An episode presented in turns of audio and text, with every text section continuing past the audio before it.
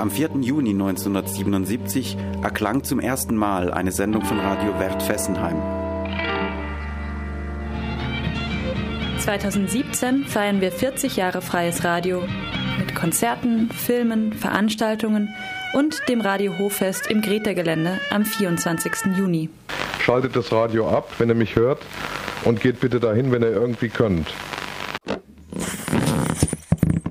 Radio Dreieckland auf 102,3 MHz sowie weltweit im Livestream auf www.rdl.de.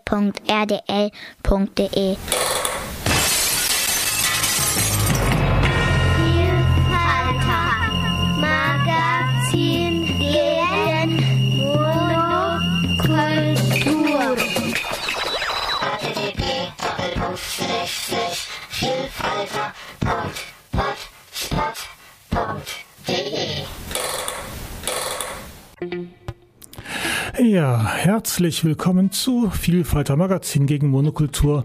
Heute am Montag, den 5. Juni 2017. Ja, und heute wäre eigentlich die Wiederholungssendung dran für die Sendung vom Mai. Bloß die ist aufgrund verschiedener Umstände ausgefallen. Es war Feiertag. Ich war nicht in der Stadt. Ich hatte technische und andere Schwierigkeiten. Ja, deshalb jetzt heute am Wiederholungstag die Live-Sendung direkt aus den Räumen von Radio 3 Dreieckland hier in der Adlerstraße 12 in 79098 Freiburg. Also Radio Dreieckland, Adlerstraße 12 79098 Freiburg. Vielfalter Magazin gegen Monokultur, das wäre die Adresse, falls ihr postalisch auf diese Sendung reagieren möchtet oder Anregungen habt oder ähnliches. Das geht ganz natürlich auch per Mail unter vielfalter.rdl.de vielfalter.rdl.de oder auch telefonisch kann man eine Nachricht hinterlassen unter 07613848380. Dort findet ihr einen Anrufbeantworter und ihr könnt auch dort Anmerkungen zur Sendung hinterlassen. Des Weiteren gibt es die Internetseite vielfalter.potspot.de und da könnt ihr Sendungen nachhören, wenn ihr das nicht auf der Mediathek von Radio Dreieckland macht. Genau, heute habe ich euch mitgebracht ein Interview mit Eugene Epstein und Eugene Epstein ist ein Psychologe in Bremen und ja, mit dem habe ich Anfang Mai ein längeres Gespräch gehabt, das ihr heute zu Ohren bekommt. Genau, ich bin Mirko Ollerstjak-Brahms und bin unter anderem auch in verschiedenen äh, Rollen hier als Radiomoderator, als Psychiatrieerfahrener, und eben auch als Lernender, der an einem Kurs teilgenommen hat, an dem der Eugene Epstein Co-Referent war. Also Vielfalter.potspot.de, dort findet ihr einiges weiteres an Interviews und Sendungen. Jetzt im Juni haben wir das Glück, dass wir zwei letzte Donnerstage haben, also einen vierten und einen fünften Donnerstag. Und da könnt ihr Vielfalt der Magazin gegen Monokultur wieder jeweils um 16 Uhr hören.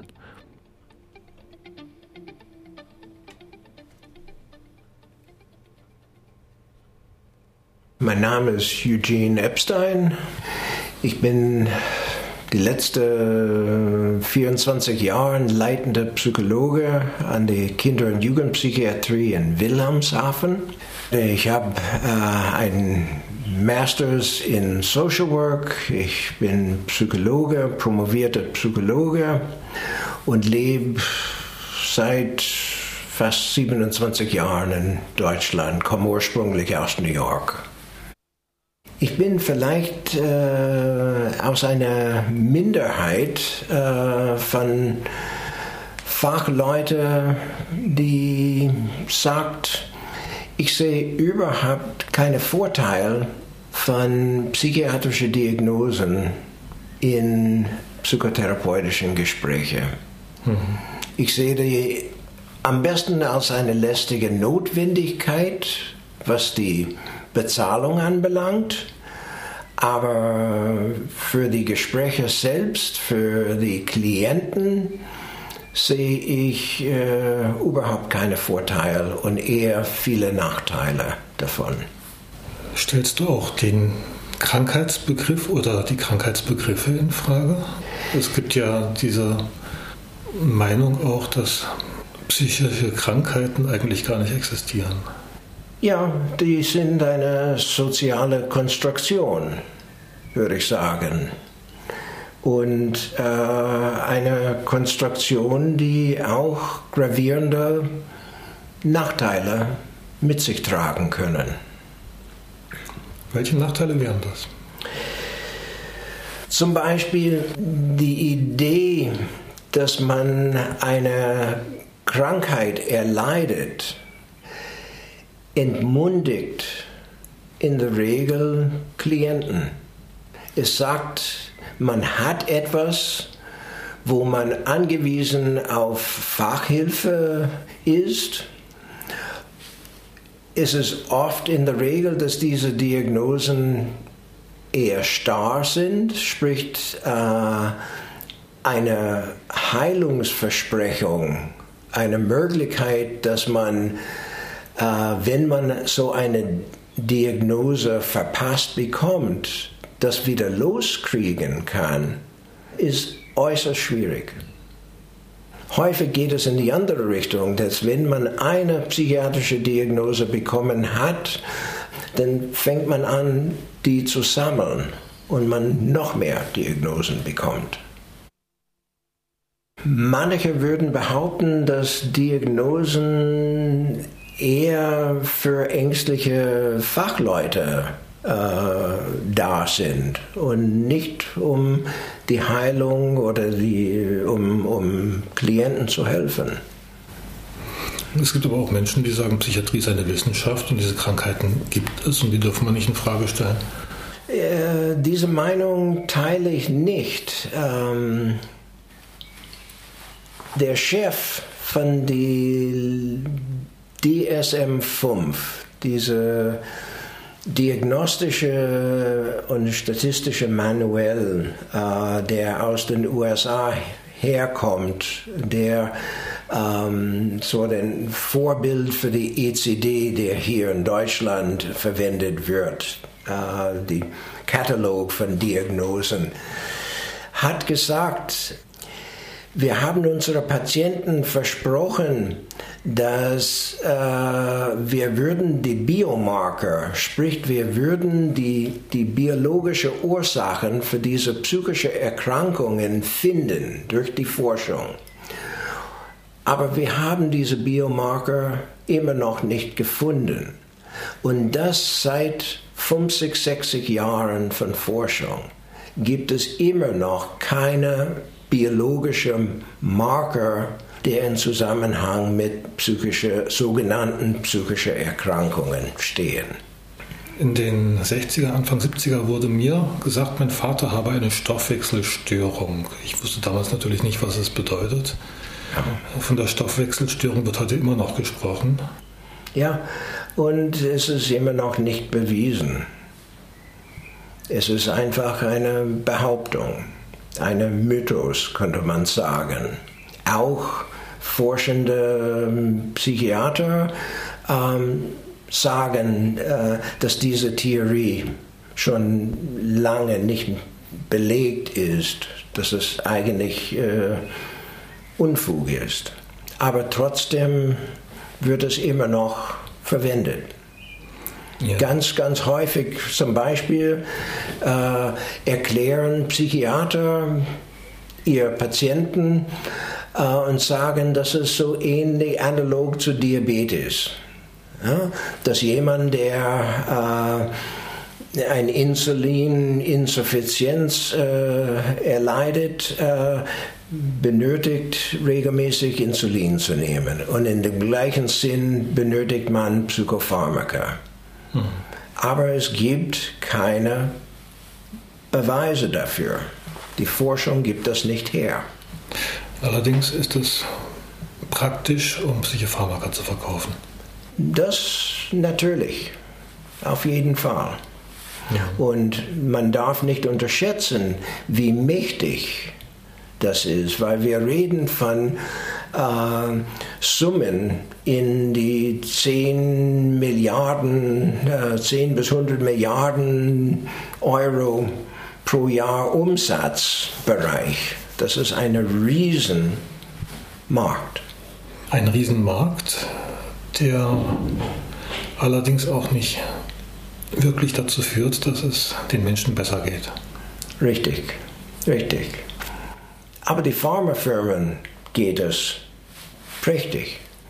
Und das ist so, ähm, die Pharmaindustrie ist mehrfach angeklagt worden, in USA zum Beispiel, und die haben, um, um Gerichtsurteile zu vermeiden, haben Milliarden ausgezahlt und das nehmen die einfach so hin als Geschäftskosten. Das verhindert oder verändert das Geschäft überhaupt nicht. Ich kenne auch äh, Psychiatrieerfahrene oder Betroffene oder wie man sie auch nennen mag oder wie sie sich selbst nennen mögen, die froh sind, eine Diagnose zu bekommen, die sagen, okay, ich bin froh, dass ich auch medikamentös eingestellt bin, weil das Auf und Ab, was ich vorher hatte, ist jetzt nicht mehr da. Dann sage ich, lebe wohl. Das ist völlig in Ordnung, habe ich nichts dagegen. Mhm. Aber Sie denken, es gibt bessere Wege? Ich arbeite ganz lange mit Kindern und Jugendlichen. Und ich bin ganz klar der Meinung, dass Kinder und Jugendliche äh, überhaupt keinen Vorteil von der Verabreichung von Psychopharmaka genießen würden, sondern das ist eher eine Art wie die amerikanische äh, Antipsychiater Thomas Saz vor vielen Jahren äh, bis zu seinem Tod in 2012 behauptet hat, dass die Verabreichung von Psychopharmaka bei Kindern und Jugendlichen ist eine Art Vergiftung. Wir wissen nicht langzeit gesehen, weil keiner hat Interesse, die Forschung, Langzeitforschung zu machen. Was passiert in die Gehirne von Kindern und Jugendlichen, wo die Gehirn in, in die Entwicklung ist? was die Verabreichung von Psychopharmaka langzeit gesehen auf die Entwicklung von diesen Menschen äh, hat.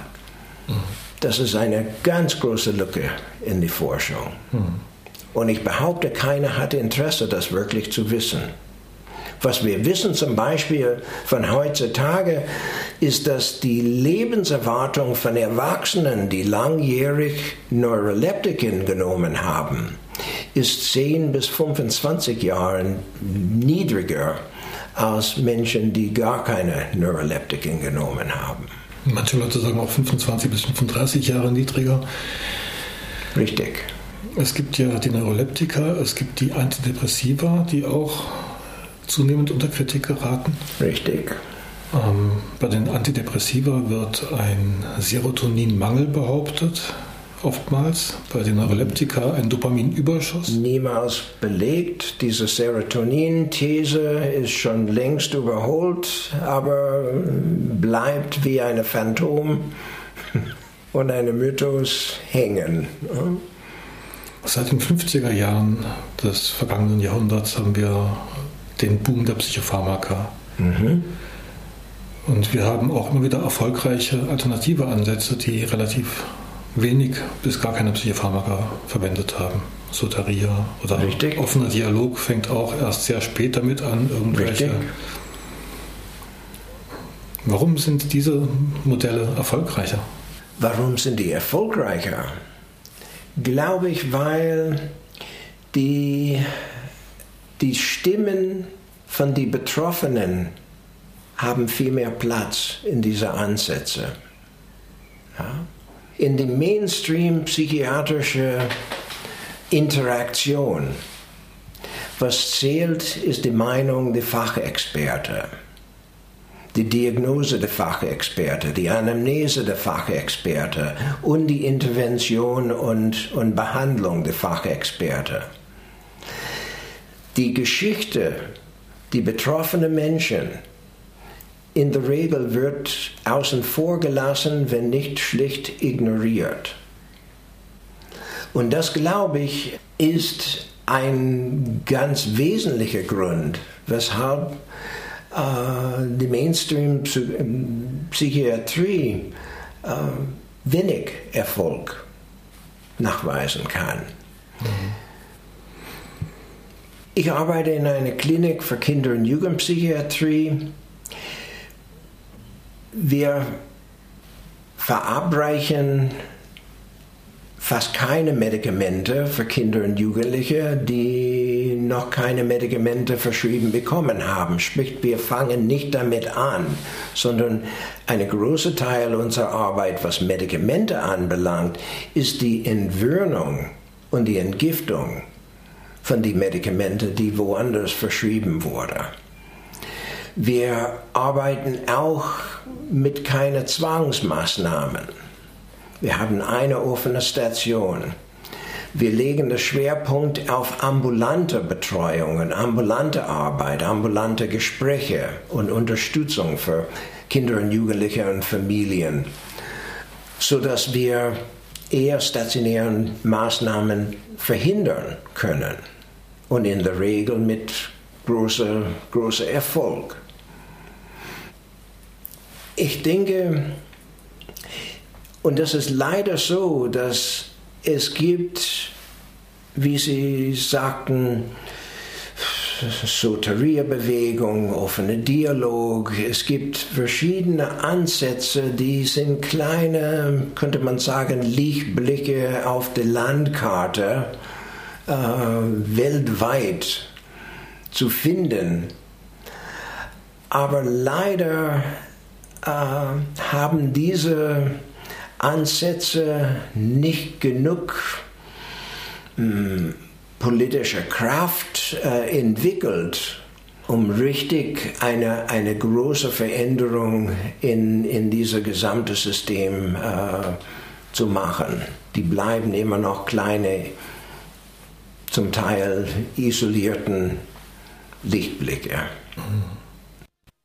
Wenn ich die Schäden anschaue, die durch Neuroleptika oder andere Psychopharmaka hervorgerufen werden, das sieht ja auch der behandelnde Arzt. Warum machen die das? Ich kann nur erzählen, was Psychiatern, die Neuroleptiken verschreiben, mir erzählt haben.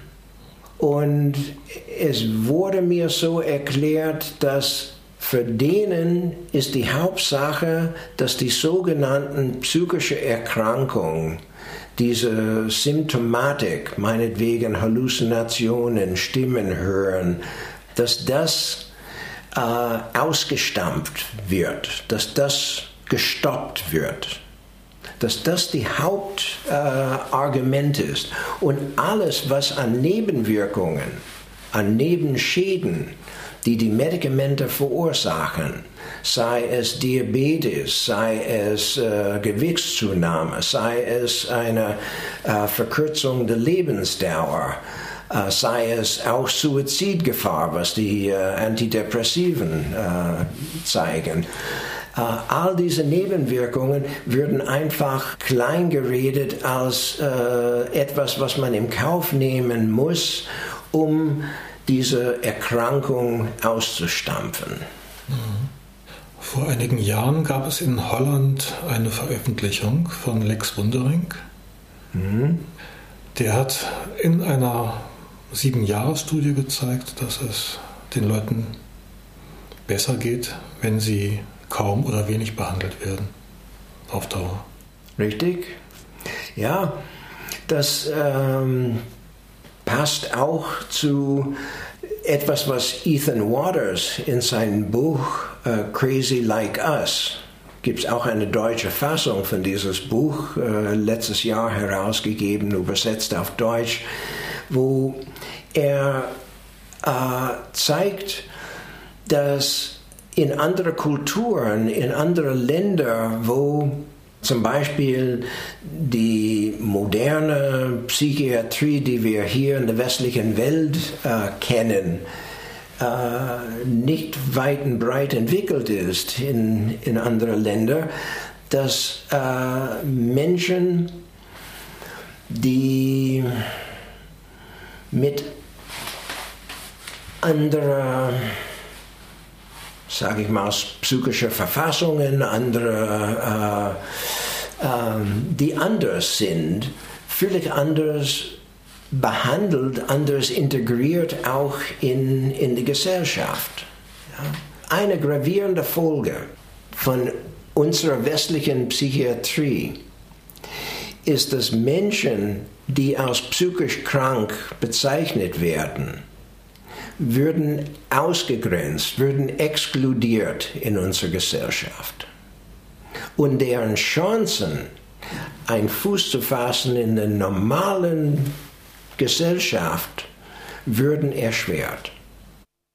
Wenn ich sage, Depression ist keine Krankheit, dann ernte ich sehr, sehr schnell Widerspruch. Wir haben hier eine ganz große Lobby, äh, Depressionsliga, Bündnis ja. Depression ja. und so weiter und so fort, die eben dafür Werbung machen, mhm. diese ernste, lebensbedrohliche Krankheit, wie Sie sagen, zu erkennen, ernst zu nehmen und zu würdigen. Was denken Sie über solche, ähm, solche Initiativen? Da ist eine komplexes, äh, eine sehr komplexe Thema. Es gibt einige solche Gruppen, die äh, eine ganz große finanzielle Unterstützung von der Pharmaindustrie äh, genießen. Die würde ich in eine andere Kategorie äh, stellen als äh, andere Gruppen von Familienangehörigen oder Betroffenen.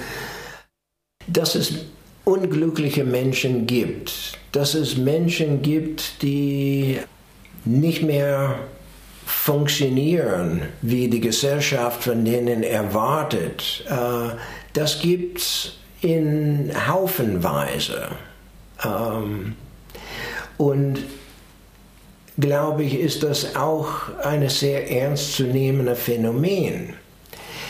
Das als Depression zu bezeichnen, bedeutet, dass wir dieses Phänomen individualisieren.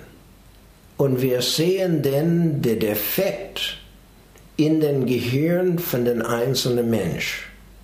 Und was dadurch ausgeblendet wird, sind gesellschaftliche Faktoren wie ähm, Überarbeit, Mobbing, äh, Armut, äh, Leistungsdruck, äh, ja, und etliche solche Faktoren, soziale Faktoren, soziopolitische Faktoren, die auch mit eine ganz große Rolle spielen könnte.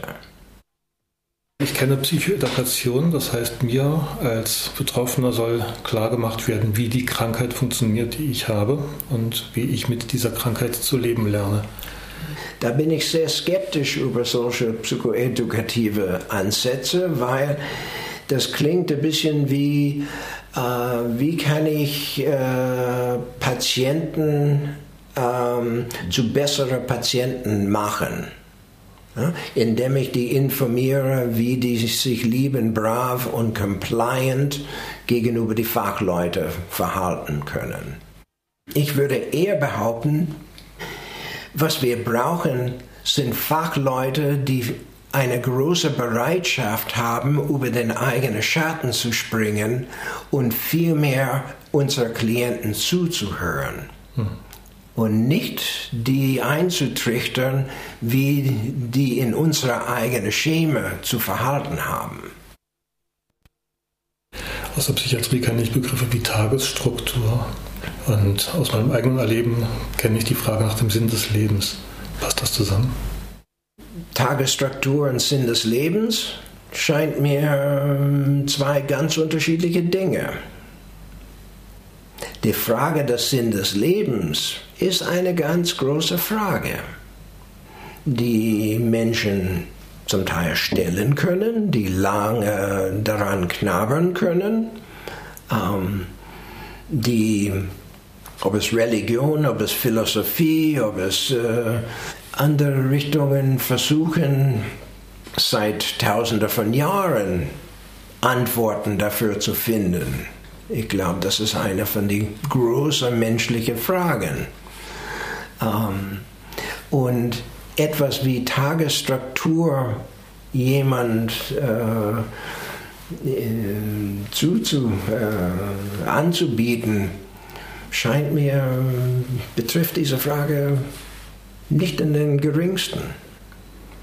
Aber Tagesstruktur wird oft verordnet. Wird verordnet, ja. Mhm. Ja. Und? Das wird verordnet. Ja. Das heißt, die Patienten müssen sich unterordnen und dieser Ordnung äh, folgen. Mehr nicht. Dann haben wir Patienten, die in eine bestimmte Tagesstruktur sich einfügen. Ist das Heilung? Bedeutet das, ist das alles, was wir zu bieten haben für sogenannten kranke Menschen?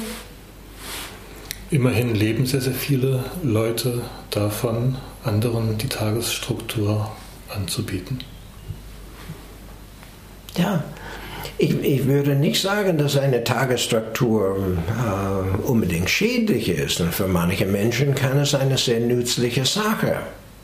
Aber das kann nicht alles sein.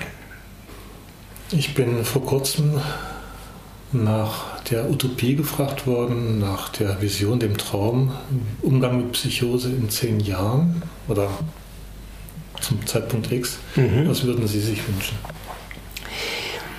Ich bin in den letzten Jahren mit meinen Kollegen über die Vorstellung einer, einer Post-Therapeutic Zukunft also eine posttherapeutische Zukunft. Posttherapeutische Zukunft. Mhm. Wir leben in einer gewissen Zeitblip. In den letzten 100 Jahren leben wir in einer sogenannten therapeutischen Ethos oder therapeutische Kultur. Therapeutische Sprache durchdringt alle Ecken unserer Gesellschaft. Es ist es gibt Berater, es gibt Sozialarbeiter in der Schule, es gibt Berater für alles Mögliche, es gibt Life-Coaches, es gibt äh, Coaching für, äh, für Manager. Ja. Wir benutzen eine therapeutische Sprache überall. Es ist kaum eine Ecke unserer Gesellschaft zu finden, wo therapeutische Sprache nicht durchdringt. Und das ist ein etwas, was in den letzten 100 Jahren entstanden ist. Und das sagte mir, dass es auch eine vorübergehende Sache. Es wird irgendeines Tages vorbei. Und meine Kollegen und, und ich, wir fragen uns, wenn diese Welle, diese Modewelle, diese therapeutische Kultur zu Ende ist, welche Art von Sprachen, welche Art von Vokabularen, welche andere Beschreibungsweisen würden wir entdecken, würden wir finden, um Dinge wie menschlichen Leid, wie Trauer, wie äh, ja, ähm, solche Dinge, wie, wie würden wir Begriffe neu finden, um das zu beschreiben? Und welche Wirkung würde das haben in die Art, wie wir miteinander umgehen? Das beschäftigt mich. Ich finde, die Fachvokabularen, die Fachjargon sind ein Hindernis von heutzutage, um etwas Neues vorzustellen. Mhm. In Großbritannien gibt es eine doch auch starke Bewegung von kritischen Psychiatern, kritischen Psychologen. Ja. In Deutschland ja. weniger. Und ich, ich glaube, die Bürokratisierung äh, der deutschen Psychiatrie ähm, führt dazu, dass wenig äh, Abweichung überhaupt Platz findet. Die Erfordernisse, die Standardisierung äh, von den Behandlungen äh, erfordert eher, dass, dass, ja, dass man wenig abweichen kann. Es ist in Deutschland so zum Beispiel, dass ein Arzt Sorgen machen äh, muss, wenn er nicht zum Beispiel äh, Methylphenidat oder Ritalin ein Kind verabreicht für einen sogenannten ADHS, dass er die Gefahr begeht, er könnte wegen unterlassener Hilfestellung äh, angeklagt werden. Unterlassene Hilfeleistung weil er die Medikamente nicht verabreicht hatte. Ja? Und soweit ist diese biologische Denkweise die dominante Diskurs geworden. Vor 30, 40 Jahren wäre das, wär das gar kein Thema. Man, man hätte diese Medikamente gar nicht verabreichen. Wir hatten über die Unterschiede in, England äh, kurz vorher äh, gesprochen. Und in England ist es ganz interessant, in den 80er Jahren äh, englische Psychiater hatten äh, aus Tradition heraus äh, viel mehr Entscheidungsmacht äh, von den Politikern überlassen bekommen. Und in den 80er Jahren, es gab einen Psychiater, John Marks, der in Raum Liverpool zehn Jahre lang Heroin auf Rezept verschrieben hatte. Und nicht nur Heroin, Kokain, Amphetamin und etliche andere Drogen.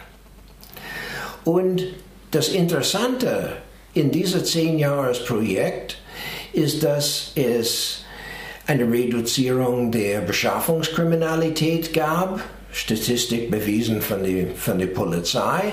Es gab weniger Überdosis-Todesfälle. Äh, es gab äh, weniger HIV-Fälle. Ähm, viele von den von die Menschen, die Medikamente auf Rezept bekommen, die, diese sogenannten illegalen Drogen auf Rezept bekommen haben, haben auch angefangen, Arbeit zu suchen und Arbeit zu finden. Ja? Und das Interessante an dieser Geschichte ähm, ist, nach den zehn Jahren hat eine amerikanische Radio, äh, amerikanische TV-Sendung 60 Minutes äh, hat etwas davon mitbekommen und die wollten ein Interview mit John Marks machen. Und die haben ihn kontaktiert und sind rübergeflogen nach England und haben eine Sendung aufgenommen. Und innerhalb von drei Wochen nach dieser Sendung in USA gezeigt wurde, haben die DEA, die Drogenbehörden in den USA, Druck auf die britische Regierung gemacht. Die haben John Marks versetzt und seine Klinik geschlossen. Die haben das wieder umgewandelt in eine Methadonklinik. Das heißt also, die erfolgreichen Ansätze sind geschäftsschädigend. Das kann man behaupten, ja. Lauren Mosier, der jahrelang Forschung für die NIMH, die National Institute of Mental Health in den USA, äh, über Schizophrenie gemacht hat, die äh, die Soteria-Projekt äh, begleitet hatte.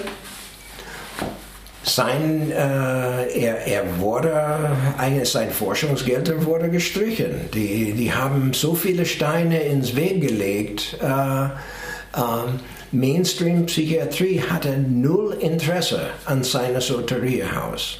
Kann man davon ausgehen, dass die Mainstream-Psychiatrie von der Pharmaindustrie gekauft ist? Ich würde sagen, dass die Behauptungen von äh, Bob Whitaker und Lisa Cosgrove, die neulich ein Buch über institutionelle Korruption anhand der Beispiele von institutioneller Psychiatrie geschrieben haben, dass das äh, ja sehr nahe liegt, dass das, äh, dass das stimmen kann. Mhm. Es ist schade, dass die Bücher von Bob Whitaker auf Deutsch nicht erhältlich sind. Ja, Finde ich auch, ähm, weil die sind sehr zu empfehlen. Ob es sein erstes Buch, Mad in America, äh, oder sein zweites Buch, Anatomy of an Epidemic, oder dieses dritte Buch. Äh, die sind alle, die, die sollten auf Deutsch gelesen werden. Es gibt ein anderes interessantes Beispiel von Denken out of the box, so andersdenkende Menschen. Es gab einen Forscher in Vancouver, British Columbia, heißt Bruce Alexander. Mhm. Bruce Alexander hat die Frage gestellt, ähm, er sagte, Suchtforschung wurde bisher gemacht, indem Ratten die in isolierten einzelnen Käfige gehalten wurde, wurde eine Flasche Wasser und eine Flasche Heroin äh, angeboten. Das war die Standard äh, so Vorgehensweise für, für Forschung über Suchtverhalten. Mhm. Und er hat diese diese ganze Suchtforschungsweise in Frage gestellt, indem er sagte, vielleicht ist es nicht, dass die Ratten abhängig an die Substanz geworden sind, vielleicht ist es die Art der Käfighaltung, die dazu führt, dass die Ratten sich so verhalten. Und was er gemacht hat, ist ein großartiges Experiment. Der hat die sogenannten Rat Park Experiment gemacht. Und in dieses Experiment hat er Ratten eine Landschaft entwickelt, wo die in Gruppen sich äh, wohnen, leben können, wo die Nischen hatten, wo die sich verstecken könnten. Das war eine Rat-Paradies, eine Disney-Welt für Ratten. Ja? Und dann hat er die gleiche Suchtforschung, die bisher gemacht wurde, nachgemacht. Er hat Ratten die Angebot zwischen Wasser und Heroin. Die haben die Heroin vermieden. Dann hat er Ratten genommen, hat er die monatelang Heroin zugeführt, so dass man sagen könnte, die waren abhängig und die in diese Ratpark eingeführt und dann die Wahl gegeben zwischen Heroin und Wasser. Die haben die Heroin vermieden. Vor dem Hintergrund solcher Experimente ist dann die Behauptung, Sucht sei eine Krankheit auch wieder fragwürdig, oder? Ganz genau, ganz genau. Er hat diese ganze Ideologie von Sucht als Krankheit in Frage gestellt. Er hat sogar 1978 seine Forschungsergebnis bei dem kanadischen Parlament dargestellt, vorgestellt. Und ein, zwei Jahre später ist seine Forschungsgelder gestrichen worden. Diese Ideen waren auch nicht salonfähig und waren auch nicht erwünscht. Gut, ich frage mich jetzt, wie weit hilft die Kriminalisierung von solchen Substanzen? Äh, naja, Wem hilft ja. das? Wem nutzt das?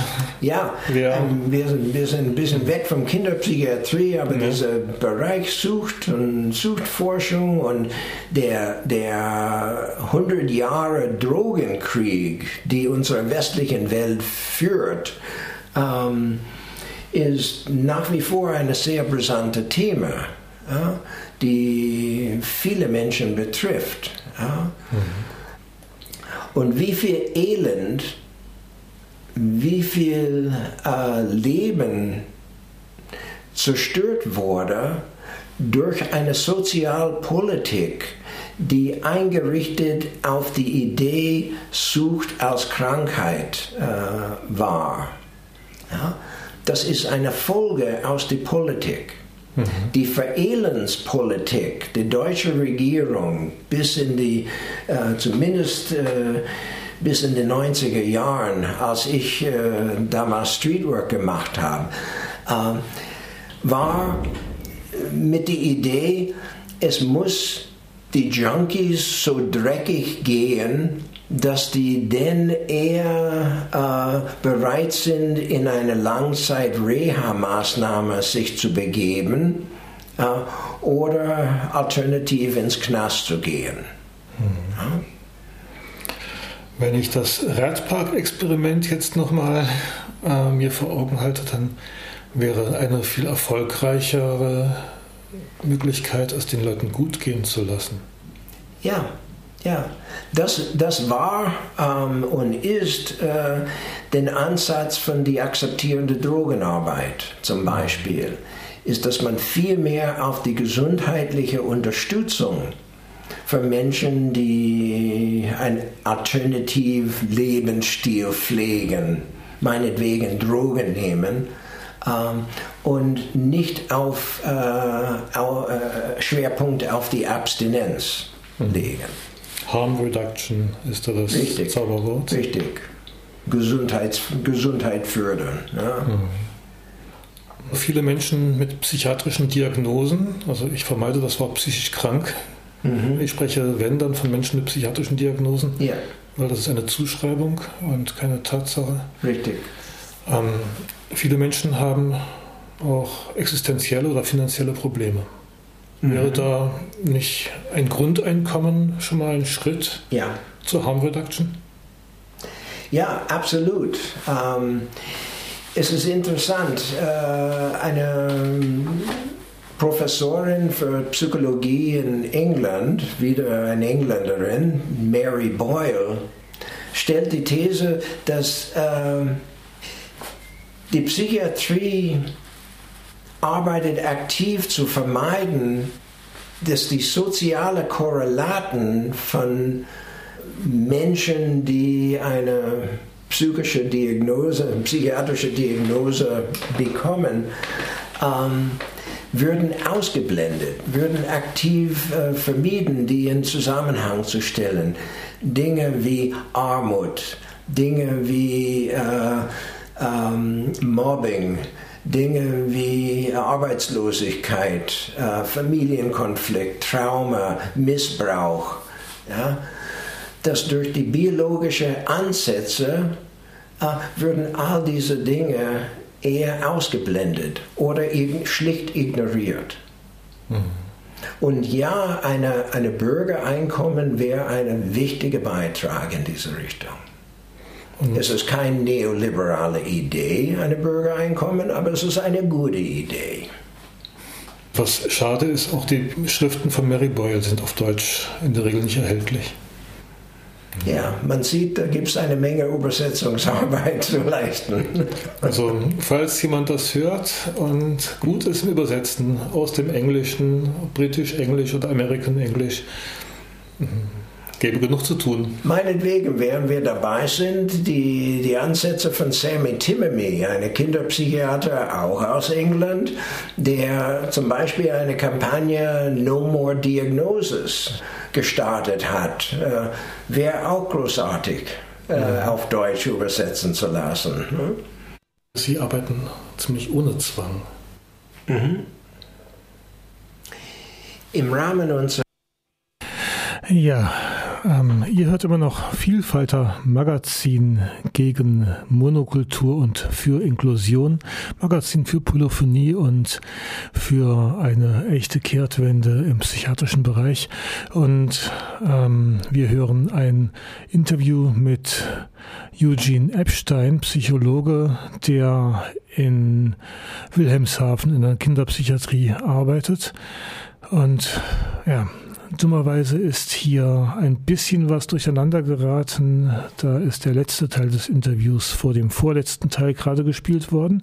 Jetzt hören wir den eigentlich vorletzten Teil und am Mikrofon und verantwortlich auch für Sendelöcher und ähm, technische Störungen bin immer noch ich, Mirko Ollerstärk Brahms und ihr könnt mich erreichen unter vielfalter.rdl.de oder unter zwischendenwelten.web.de oder unter 0761 3848380 oder schriftlich per Post unter Vielfalter im Gruppenradio Radio Dreieckland Adlerstraße 12 79098 Freiburg.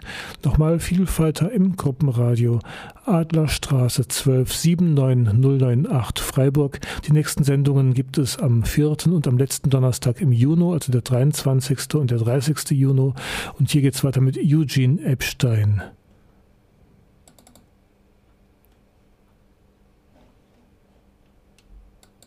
Sie arbeiten ziemlich ohne Zwang. Mhm.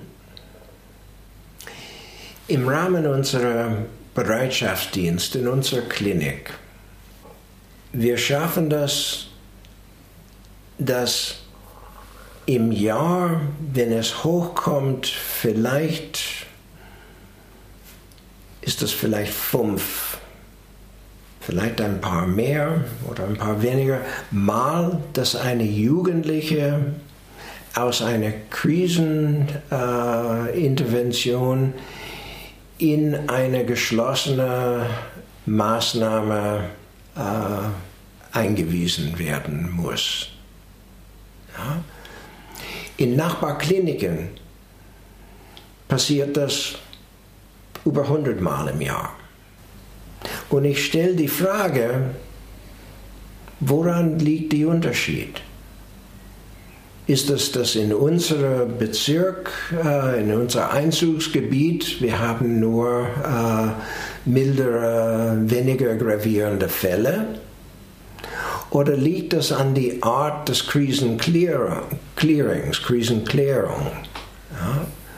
Und ich würde eher das Zweite behaupten, weil wir sehen unsere Arbeit in erster Linie wie können wir so eine Maßnahme vermeiden? Wie können wir, wie können wir eine Krise so lösen, dass irgendeine Zwangsmaßnahme nicht nötig ist?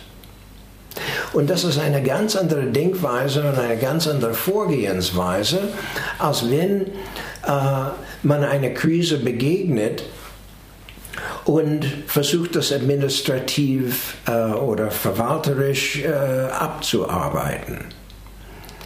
Ich kann innerhalb von einer halben Stunde jemand in eine geschlossene Einrichtung einweisen lassen. Das ist keine große Kunst. Ich muss ein paar Sätze aufsetzen, wo Suizidalität vorkommt, und das muss ich an ein Gericht abschicken und das wird dann genehmigt und dann wird dieser Mensch ab eingewiesen. Das ist keine große Kunst. Aber die Herausforderung ist, wenn ich das nicht tue, weil ich das ethisch nicht vertreten kann, wie viel Zeit muss ich investieren? Welche Bereitschaft muss ich mitbringen, um mit einem Mensch vielleicht stundenlang im Gespräch zu sein, sodass wir eine andere Lösung zu dieser Krise finden, außer einer Zwangsmaßnahme. Da sind wir Fachleute gefordert. Und ich bin fest davon überzeugt, dass wir alle viel besser arbeiten können in diese Richtung. Ein häufiges Phänomen bei Kindern und Jugendlichen, die psychiatrisiert werden, ist, dass es um schulische Probleme geht. Kinder, die nicht mehr zur Schule gehen wollen, Kinder, ja. die an der Schule leiden oder verzweifeln. Mhm. Wir haben auch in Deutschland ähm, den Schulzwang, die Schulanwesenheitspflicht. Richtig. Die auch zum Teil durch psychiatrische Maßnahmen aufrechterhalten wird. Ja, was eigentlich widersprüchlich ist, weil die äh, schulische Versorgung in psychiatrische Krankenhäuser ist äußerst dürftig. Die Kinder- und Jugendpsychiatrien würden stiefkindlich von den Schulbehörden behandelt, ähm, sodass Kinder mh, häufig äh, deren Anrecht auf Unterricht äh, nicht bedient werden, während die stationär behandelt werden. Ja, ich sehe, äh, das ist ein ganz äh, großes Problem bundesweit, dass es eine große Zahl von Kindern und Jugendlichen, die Schule vermeiden, Schule verweigern. Ähm, und die würden dann äh, zum Psychotherapeuten, zum Psych Kinderpsychiatrien äh, hingebracht. Ja? Diese Problematik wird psychiatrisiert. Was weniger gesprochen wird, ist zum Beispiel, wie wird Inklusion äh, tatsächlich umgesetzt? Mit welchen Mitteln und Ressourcen würden Lehrer unterstützt, äh, Inklusion äh, durchzuführen in den Schulen? Welche Mittel brauchen Lehrer, um Unterricht, äh, um gerechten Unterricht für alle Kinder und Jugendliche äh, zu ermöglichen? Ja? Welche Mangel gibt es in unserem Schulsystem? Ja? Ähm, durch die Psychiatrisierung von solchen Phänomenen würden all solche Fragen ausgeblendet man darf das nicht zu laut sagen, weil es ist äh, vielleicht geschäftsschädigend. Aber wenn die Schulen kreativer, mit mehr Ressourcen und mehr gute, äh, interessante Ideen bestückt werden, äh, könnten wir einige von unseren Mitarbeitern entlassen. Wir würden weniger zu tun haben in der Kinderpsychiatrie. Also sprich, Schule produziert für viele Kinder auch Probleme.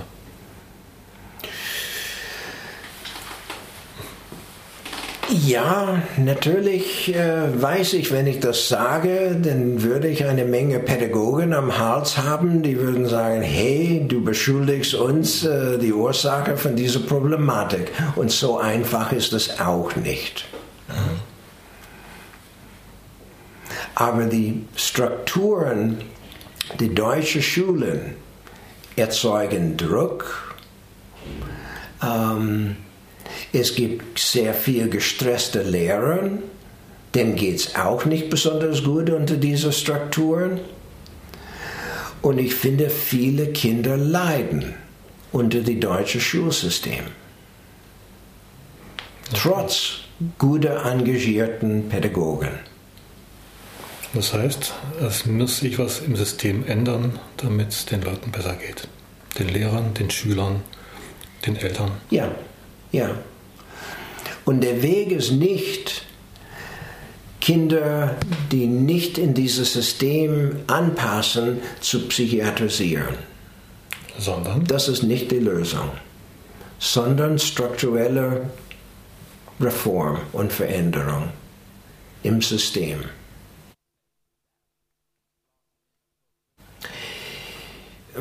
Ich bin kein Pädagoge und insofern das überschreitet meine Kompetenzen. Aber es gibt viele gute Ideen, die schon äh, im, im Umlauf sind. Man muss nur einen Film wie ähm, Treibhäuser der Zukunft, der vor fast zehn Jahren ge gemacht wurde, angucken. Oder eine, eine Film, der heißt Alphabet, äh, der neulich im Fernsehen zu sehen war.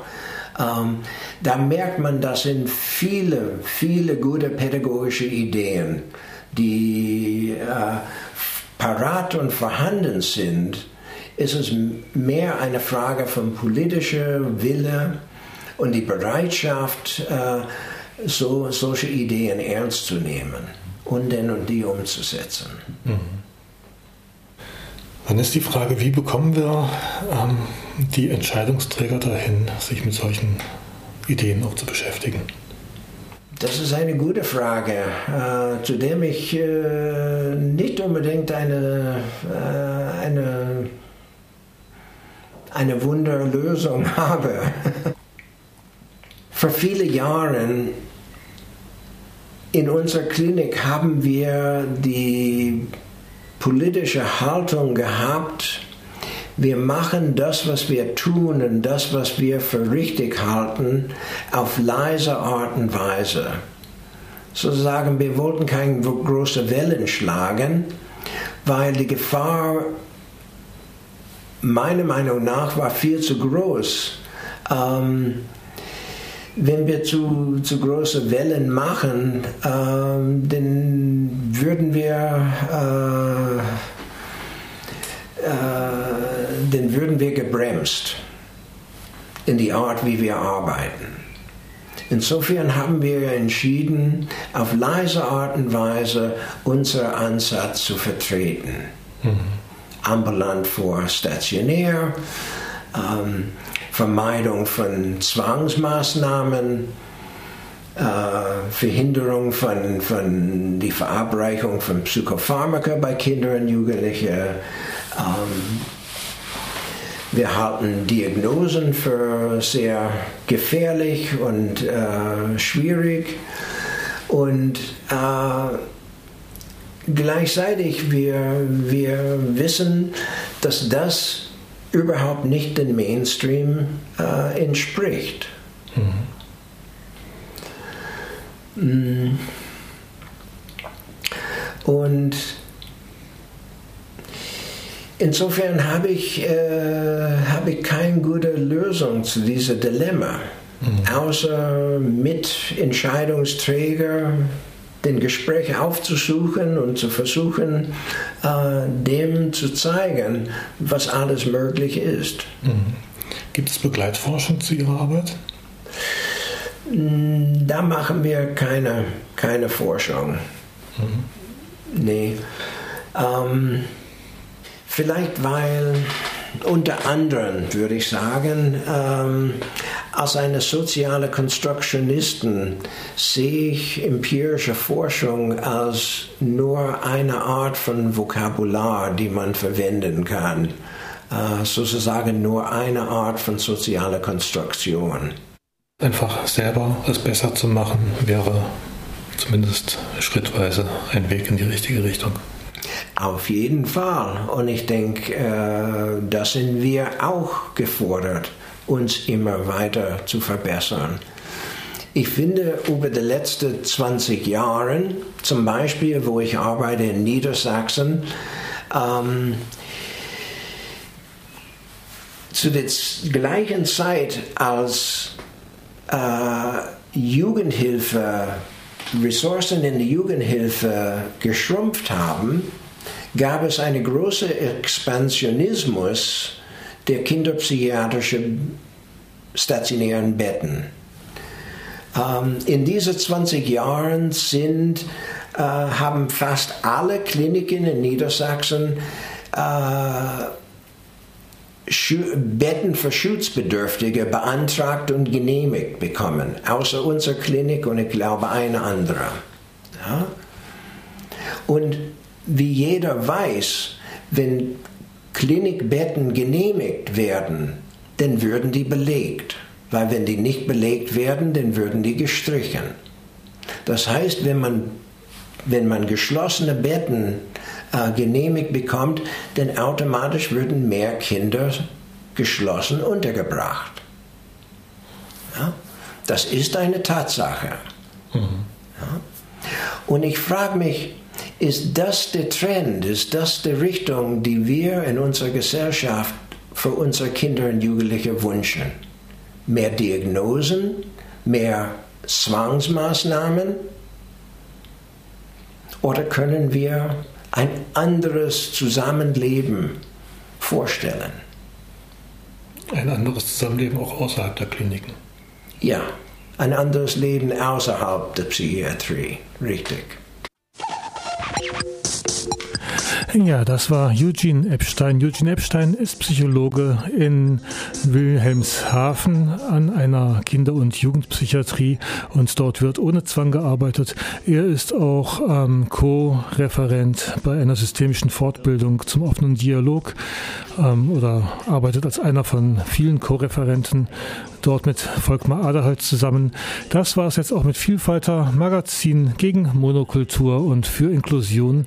Vielfalter Magazin für Polyphonie und hier sitzt schon Babylon Calling in den Startlöchern und ja, denen übergebe ich jetzt das Studio. Euch noch viel Spaß bei Radio Dreieckland und kommt zum Hoffest am 24.06.